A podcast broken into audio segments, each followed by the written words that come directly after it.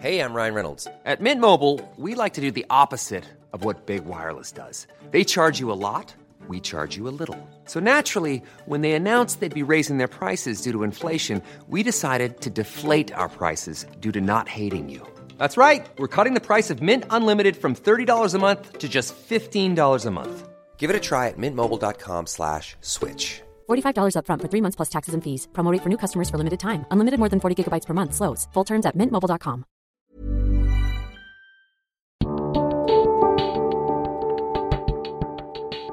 Bonjour, je suis Grégory Barbier, voici les grands crimes de l'Est.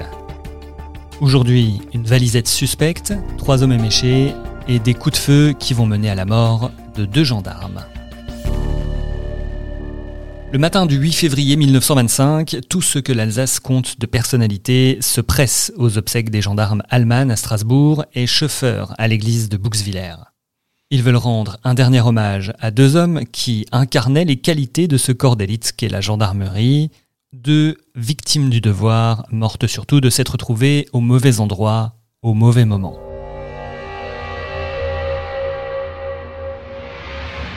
Cinq jours plus tôt, mardi 3 février, les gendarmes Lou Hellman et Joseph Schoeffer quittent Obermorden et retournent à vélo à la caserne de Buxwiller, leur brigade de rattachement. Il est 19h30, leur tournée est terminée, ils ne dépasseront finalement jamais Kirviller. Un peu plus d'un kilomètre avant l'entrée du village, près du calvaire, Alman et chauffeur voient venir vers eux trois hommes tirant une voiturette à bras. À la vue des uniformes, deux d'entre eux détalent, vite rattrapés par chauffeur.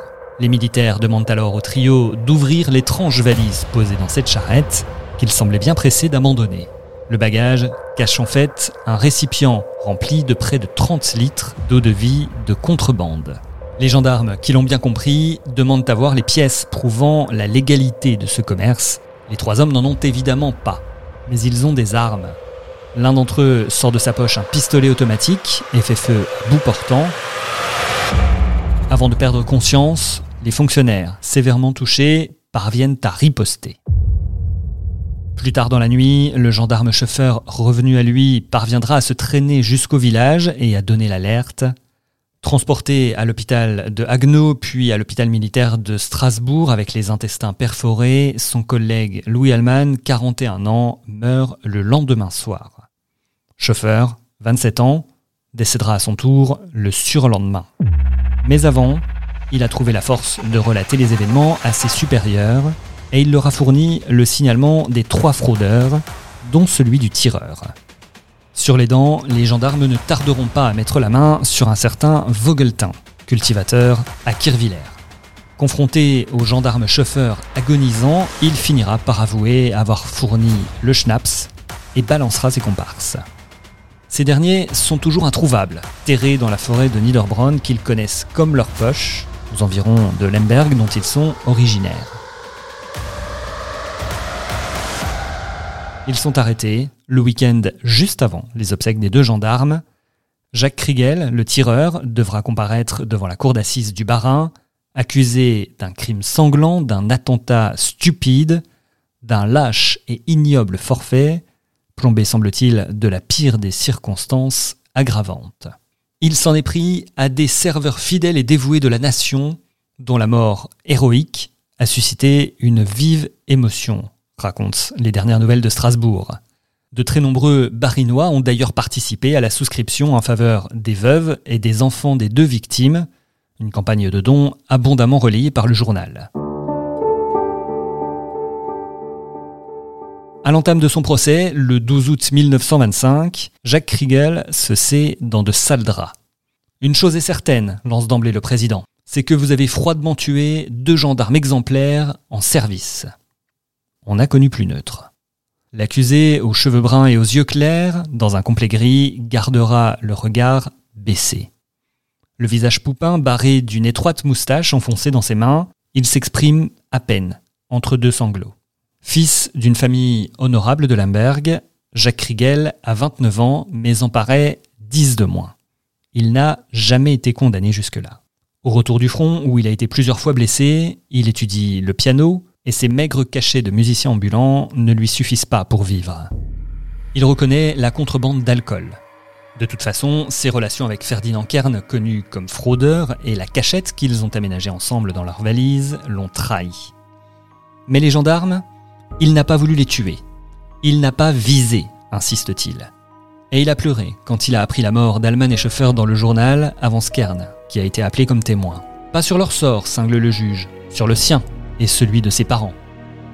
Un citoyen tranquille et honorable, Jacques Kriegel Le magistrat n'y croit pas un seul instant.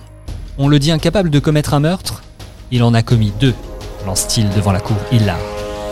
Pour lui, l'accusé est une canaille aux mœurs légères. En couple illégitime avec une chanteuse qui a quitté pour lui mari et enfant, il est armé permanence et porté sur la bouteille. Le soir du drame, il a bu avec ses complices, pas au point d'être ivre, avancera Vogeltin, juste un peu éméché. Dans un état de moindre résistance morale, résume le psychiatre qui l'a examiné. En fin d'après-midi, l'avocat général requiert la peine de mort contre Jacques Kriegel, seul chef de l'expédition qui, pour la faire réussir, a ajusté posément les représentants de la loi. Faux, tente la défense. Il a fait feu sous l'influence de l'alcool uniquement pour se frayer un chemin. Mais les balles qui partent au hasard sont trop souvent animées d'un esprit hostile. L'accusé, en larmes, demande une dernière fois pardon. À 21h30, le jury rend son verdict. Jacques Kriegel est déclaré coupable. Il a tiré volontairement, mais n'avait pas l'intention de tuer. En conséquence, il est condamné aux travaux forcés à perpétuité, une vie entière au pain sec et à l'eau, pour quelques verres de trop. C'était Les Grands Crimes de l'Est pour quelques verres de trop, un texte écrit par Florian Habi et extrait du livre 100 ans de faits divers aux éditions Est républicain. Si vous aimez Les Grands Crimes de l'Est, partagez le podcast et laissez-nous des commentaires. À bientôt pour d'autres affaires.